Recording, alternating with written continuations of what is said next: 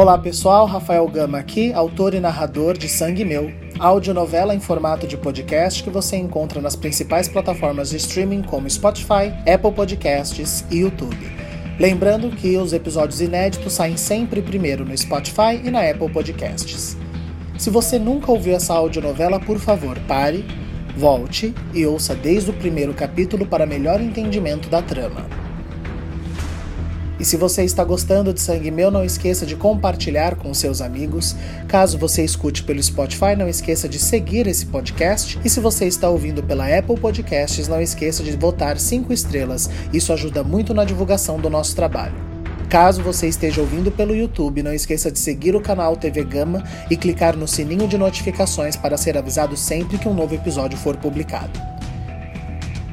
Sem mais delongas, vamos ao quarto capítulo de Sangue Meu. No episódio anterior. O que você está fazendo aqui? Eu sou inocente na vida e na justiça. Eu tenho tanto direito à casa quanto você. Se não vai me dar por bem, ótimo. Que seja pelo meio mais difícil. Meu advogado vai entrar em contato com você. Oi, bom dia. Cabo Giraldi. Eu vou começar por aqui. Dona Daisy, o que, que aconteceu? Até onde você sabe? Se ele tivesse morrido na estrada ou numa cidade pelo mundo, eu poderia dizer que foi numa briga de bar, rixa de caminhoneiro, acidente. Mas ele morreu aqui, entende? Vamos comigo ver se rastreamos o chifre do seu marido. Tá, como eu posso ajudar? Você embarca daqui a duas horas e meia para Ribeirão Preto. Encontre o nosso garoto e corrija o teu erro, Sérgio.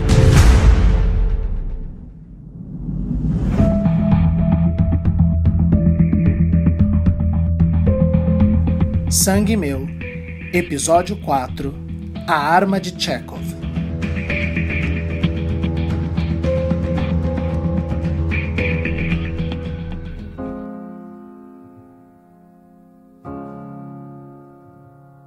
Pezinho, Amora, Fofuxo, Dorinha, Glacê e Rajadinho.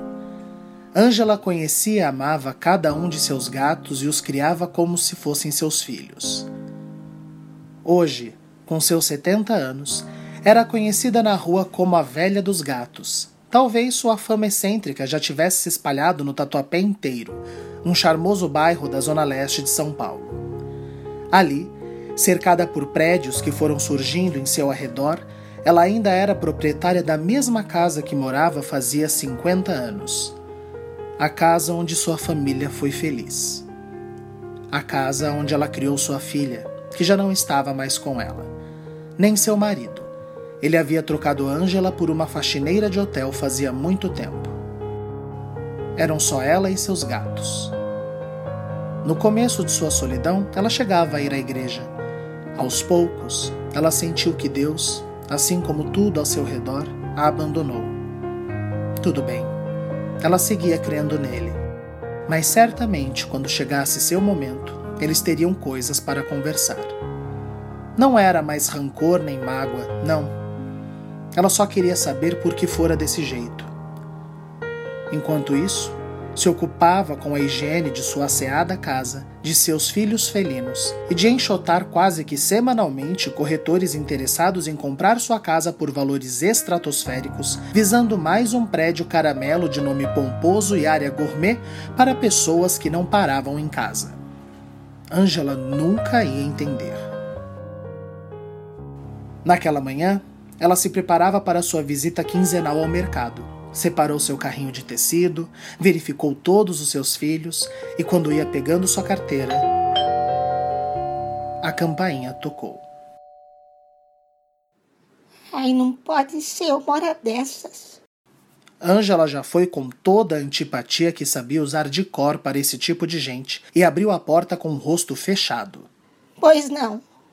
Senhora Ângela, eu sou a Bárbara Giraldi, policial. Eu gostaria de saber se a senhora tem um minuto para falar sobre a morte da sua filha.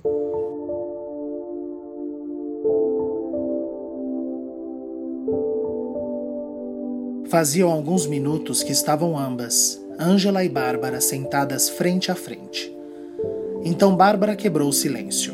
Seus gatos são muito bonitos, dona Ângela. Eu adotei o primeiro um ano depois da morte da Lúcia. Eu fiquei muito, muito mal. Meu marido não aguentou minha tristeza. Eu chamei de Lulu. Ela morreu uns 15 anos depois. Daí eu já tinha uns oito. Naquele ano eu adotei o Rajadinho, mais velhinho.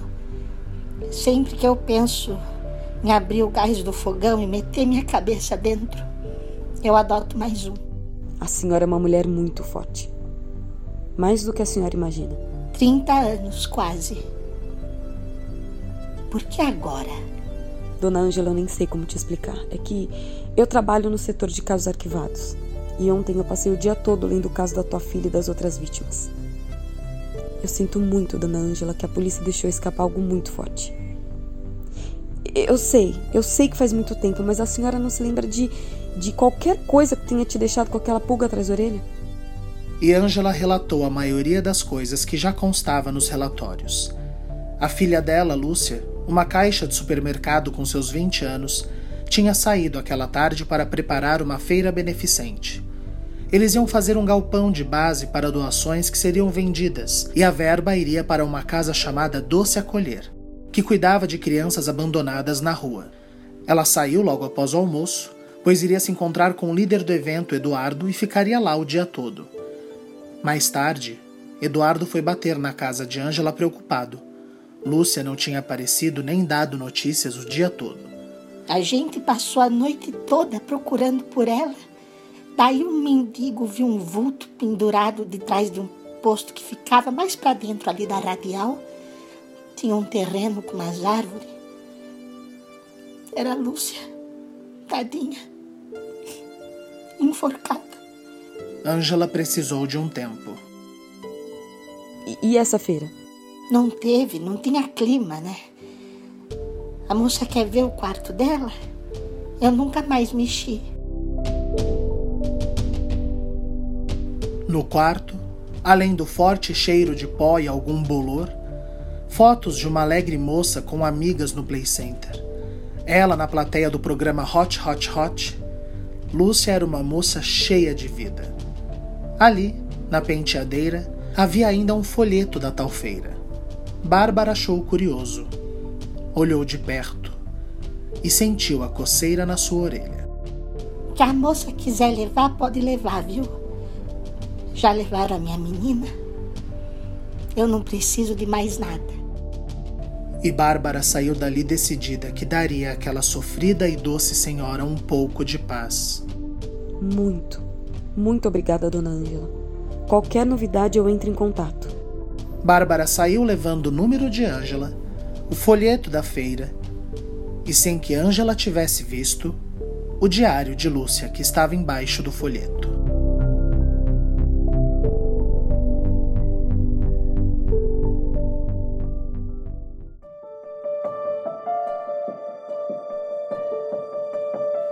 Em Ribeirão Preto, Adriano e Daisy, agora acompanhados de um policial, estavam dentro de uma loja da operadora do celular de Durval. O processo de rastreamento do celular de um morto poderia demorar mais devido à burocracia. Mas, por sorte, a esposa do policial que vinha investigando o caso trabalhava na tal loja e daria o jeitinho brasileiro. Não demorou muito, ela trouxe uma impressão de um mapa com um radar apontando uma região específica. Jardinópolis? Isso te diz algo, dona Daisy?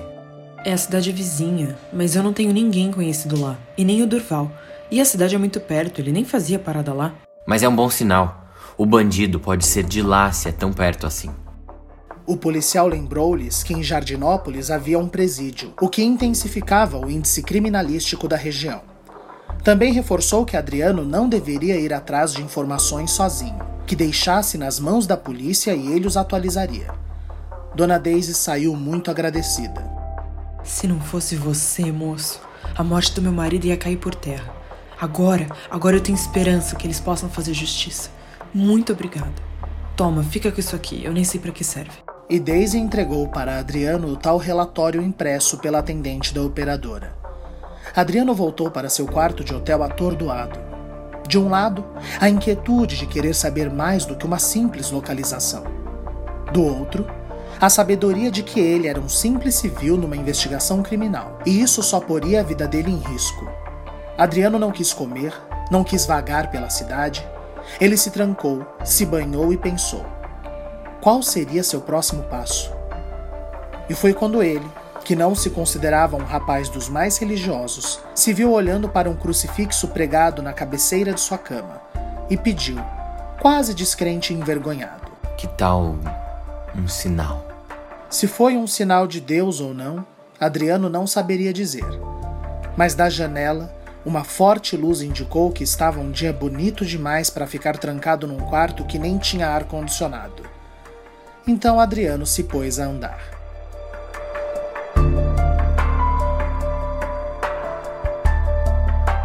Ele repassava todas as informações que já tinha, tentando fisgar algo que chamasse a sua atenção.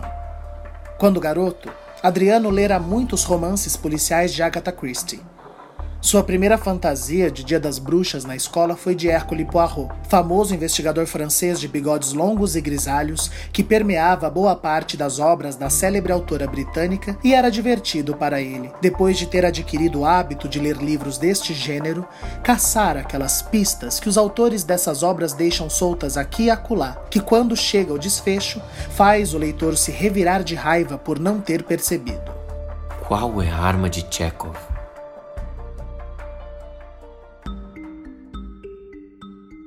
Qual é a arma de Chekhov? Escondida pelas imensas prateleiras de casos arquivados, Bárbara parou seu enfadonho trabalho e se pôs a ler o diário de Lúcia. Para o ouvinte que desconhece a expressão, a arma de Chekhov é uma teoria dramatúrgica criada pelo escritor russo Anton Chekhov, famoso novelista e dramaturgo teatral. Chekhov dizia que em toda obra, o autor não pode colocar algo de destaque em uma cena ou diálogo que não venha a ser importante para o enredo. Portanto, num livro ou numa peça, quando em alguma cena é enfatizado um objeto como uma arma antiga dependurada sobre uma porta ou um vaso específico, enfim, sempre que algo recebe algum destaque específico em algum momento, isso não pode ser despropositado. Ao final do enredo, aquele elemento precisa ser de suma importância para o desfecho da obra. Quando começou a estudar para ser policial, Bárbara lera muito sobre a tal teoria. E em todo o caso investigativo, Bárbara sabia que em algum lugar estava escondida aquela informação aparentemente trivial, que em algum momento viria a ser o ipso facto, como diriam os advogados, ou o porquê daquilo ter ocorrido. A prova máxima. A arma de Chekhov. Vai, menina. Me conta seu segredo. Bárbara se atentou às descrições mais próximas do dia do crime. Lúcia parecia seguir uma rotina tranquila e animada algumas poucas amigas, que Bárbara tomou o cuidado de anotar os nomes para futuras visitas, caso necessário, alguns eventos de igreja. Ela parecia gostar muito desse rapaz Eduardo, que iria promover a feira. Na verdade, quanto mais próximo da data, mais ela falava no tal rapaz. Tão bonitinho o amor da garotada. Bárbara não era de se apaixonar muitas vezes. Chegou por vezes a cogitar se não seria homossexual, tendo em vista sua impaciência com o sexo oposto. Precisou de um tempo e de uma certa maturidade emocional para ela entender que sua impaciência era justificada, pois homens eram seres difíceis de se defender. Talvez quando Bárbara chegou mais perto de se apaixonar por alguém, este alguém lhe foi tirado num tiroteio na frente de um supermercado. Fazia só 40 dias. Ela tentou desviar o pensamento e focar no diário. Ai, vamos lá, irmã de Tchekov. Cadê você? Eu tô deixando escapar alguma coisa. Adriano passou e repassou tudo o que sabia, tudo o que Daisy havia lhe dito. Só uma coisa muito pequena lhe chamava a atenção. Durval havia dito que iria, antes de lavar o caminhão, auxiliar o pessoal da igreja. E se alguém tivesse visto algo? Não custava verificar. Adriano voltou então à lanchonete e questionou Daisy sobre. Eu não consegui voltar lá ainda. Lembra muito ele. Não somos bem uma igreja como a gente vê por aí, com culto, pastor. Somos uma comunidade que compartilha problemas e busca soluções juntos, através da nossa fé em comum. É um trabalho muito bonito. E onde fica?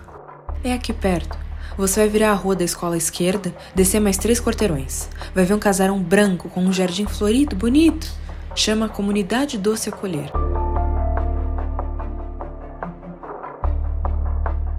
De volta ao departamento de casos arquivados, Bárbara já havia lido e relido o diário até a metade, onde acabavam os relatos de Lúcia. Mas nada específico lhe chamou a atenção. Eu roubei essa porcaria à toa. Irritada, Bárbara jogou o diário para dentro de sua mochila, fazendo cair de dentro do diário, provavelmente guardado nas páginas em branco que ela ainda não havia folheado, uma foto de Lúcia com Eduardo na frente do antigo prédio do mapping. A foto fez Bárbara sorrir. Eles pareciam muito felizes. Eduardo com seus óculos de lente grossa, franja sobre o rosto e roupas comportadas. Lúcia com um vestido florido e papetes nos pés. Ninguém imagina que sua vida possa virar, um dia, provas de um crime. Espera um pouco. Algo chamou a atenção de Bárbara. Algo em Eduardo. Ela voltou aos arquivos antigos do caso. Lá, havia uma imagem de cada suspeito investigado pelos crimes das tranças. E sim, a memória de Bárbara estava certa. Eduardo era muito parecido com um dos acusados. O acusado não usava nem o óculos nem a franja, mas era muito parecido. O nome, porém, era outro: Augusto Belisário.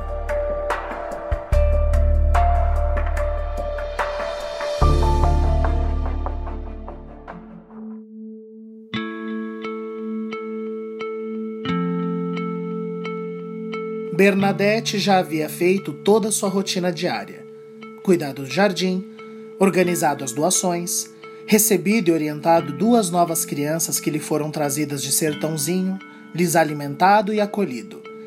Ela se sentia feliz como há muito tempo não sentia. Deus está comigo. Quem visse Bernadette cinco anos atrás certamente não a reconheceria. Não foi culpa dela. Quando se casou, Bernadette acreditava ter encontrado o homem certo. E como ela se dedicou por ele. Dedicação que aos olhos dos outros foi se tornando submissão. Prisão. Ela não percebera. Estava cega de paixão. Aos poucos ela não podia ir nas festas de sua família, pois seu marido não suportava. Não ia mais ao salão de beleza, pois ele questionava: para quem? Então chegou no ápice de quando ela não atendia às exigências dele, vinham os tapas, depois os socos. Até o dia em que ele, bêbado, foi para cima dela com uma garrafa. E ela, sem que ele soubesse, carregava uma faca fazia um tempo em seu avental e rasgou a sua jugular. Por mais que tivesse sido legítima defesa, por muito tempo ela se sentia suja mas Deus colocou no caminho dela, após meses de solidão e depressão, as palavras e o carinho de Jorge. Ele fez ela enxergar que aquilo havia sido uma bênção e agora ela poderia se dedicar a espalhar amor no mundo. E isso foi o suficiente. Bernadette largou tudo e foi auxiliar Jorge em sua comunidade de amor e solidariedade. E era com esse amor e leveza que ela encerrava seu turno naquele dia quando um belo rapaz de olhar triste lhe apareceu na porta. Com licença. Deus está conosco. Como vai? Eu sou Bernadette. Eu me chamo Adriano. Eu tô aqui para falar sobre a morte de Durval Andrade. Claro, entra. Entra, por favor. Bernadette levou Adriano até uma saleta, onde lhe serviu um suco. Eu lhe ofereci um café, mas um calor desses já conhecia Ribeirão? Não. É bonita. Eu gosto também. Só o calor que Deus me livre. A senhora é a pastora aqui? Não, não. Nós não temos isso aqui. Nós somos uma comunidade. Nós temos o nosso líder, o Jorge, que não está aqui no momento. Ele está atrás de novos espaços para propagarmos o nosso trabalho de solidariedade. Eu sou assistente dele. Eu cuido na ausência. Entendi. E o que, que a senhora se lembra daquele dia que Durval foi morto? desculpa a pergunta, mas você é policial? Porque eu já dei um depoimento, assinado e tudo. Não. A senhora não vai acreditar, mas eu recebi recentemente uma ligação do celular de Durval. E a pessoa que ligou dizia ser o meu pai, que eu nunca conheci. Então eu resolvi vir atrás da verdade. A expressão no rosto de Bernadette mudou. De doce, ela ficou espantada. Você me dá um minuto? E Bernadette saiu, deixando Adriano sozinho por alguns minutos.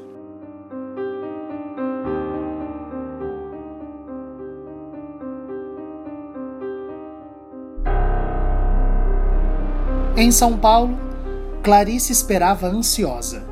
Andava de um lado para outro de seu apartamento. Finalmente, seu porteiro anunciou que Karina estava subindo. Oi, dona Clarice, o que, que houve? Eu fiquei tão preocupada. Karina, o pai do Adriano ligou de novo. Karina entendeu o olhar preocupado de Dona Clarice. A coitada não sabia o que fazer. Ele te deu alguma informação? O Adriano encontrou ele? Não, isso eu tenho certeza que não. Porque a primeira coisa que ele me pediu foi para falar com o filho. Daí eu disse que ele não estava e que eu não ia deixar que isso acontecesse, e ele desligou. Entendi. Certo. Mas, mas por que que a senhora ficou assim? O que que te fez ficar tão preocupada? O número que ele ligou não é o mesmo da ligação anterior. Karina, e se meu filho foi atrás de uma armadilha? Calma, dona Clarice. Me dá seu celular. Deixa eu ver esse número. Enquanto Karina printava a tela e mandava para si mesma, Clarice comentou: Pelo menos essa confusão toda me fez conhecer a namorada do meu filho. Vocês são namorados, não são? E Karina pensou por alguns segundos para responder: Somos? E por mim, em breve noivos. Não se preocupe. Eu vou achar o nosso menino. Finalmente, Bernadette voltou à saleta, calma e delicada como antes. Me perdoa. Essa história toda me comoveu muito. Eu precisei jogar uma água na cara. Mas olha, eu não tive contato nenhum com o Durval naquele domingo. Ele chegou a vir aqui, mas só falou com o Jorge. Se você quiser me deixar o seu número, eu posso pedir pro Jorge te ligar. Onde você está hospedado? Num hotel perto da rodoviária. Menino, aqueles lugares são horríveis e cobram demais. Olha, a gente tem acomodações livres aqui. Se você quiser, eu te libero um quarto bem gostoso, de coração. Eu já paguei por três diárias, não é necessário. Ah, que pena. É no Royal? O mais bonitinho, pelo menos? É sim. Menos mal. Bom, se precisar ficar mais, as portas estão abertas. E eu vou pedir para o Jorge te ligar. Qualquer novidade, eu te aviso. Eu fico muito feliz que tem mais gente ajudando a desvendar esse crime horroroso. Muito obrigado, Bernadette. Eu vou indo nessa. Tá bom, querido. Obrigada a você. E já na porta, antes que ele saísse de sua vista, Bernadette lhe disse: Deus está conosco. Mas foi só Adriano sair para Bernadette pegar seu celular e fazer a ligação que estava se coçando para fazer. Alô? Você não vai acreditar quem acabou de sair daqui. Seu filho.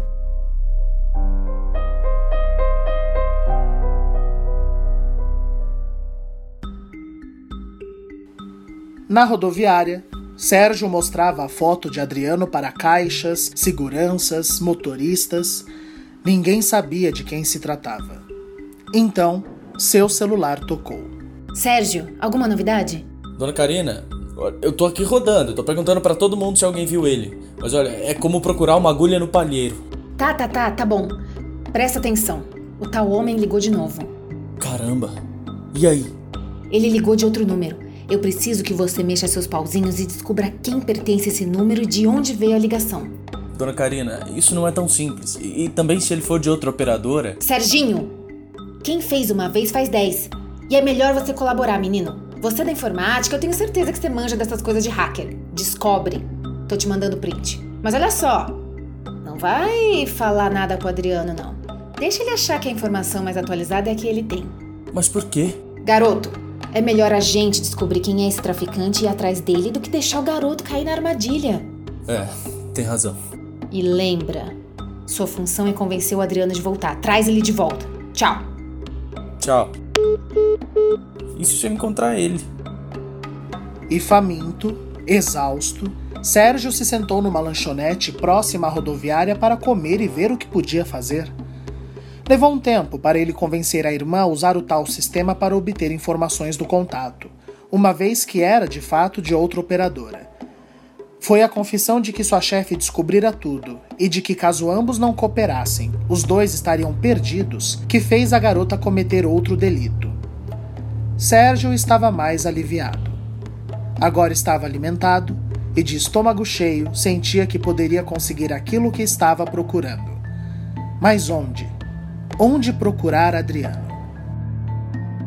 Oi, você me vê um sanduíche natural e um suco de laranja para viagem, por favor? Adriano? Num golpe de sorte, Adriano viera na mesma lanchonete comprar comida.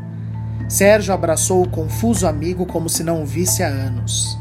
Serginho, o que, que você tá fazendo aqui? Adriano, pelo amor de Deus, cara. Tá todo mundo desesperado atrás de você. A Karina tá quase tendo infarto. Aliás, foi ela que me mandou vir aqui atrás de você. Custava, Adriano, custava responder as mensagens dela. Eu sei, é que eu tava sem cabeça para me explicar. É muito complicado tudo, Serginho. Olha só, e tem mais. Mas Sérgio foi interrompido por uma mensagem em seu celular. Era de sua irmã. Na mensagem, dizia que a ligação vinha de Jardinópolis. E o celular pertencia a um tal de Olavo Belisário.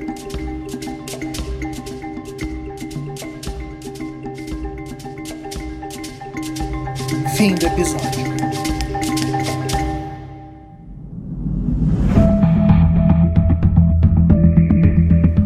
Artistas que participaram deste episódio: Aline Penteado, Giovanni Pilan, Tássia Mello, Rafael Alvim, Júlia Zan, Ellen Kazan e Mariana Guazelli. Narração e texto de Rafael Gama. Para contato com a produção, favor enviar e-mail para contato tvgama@gmail.com. Repetindo, contato tvgama@gmail.com.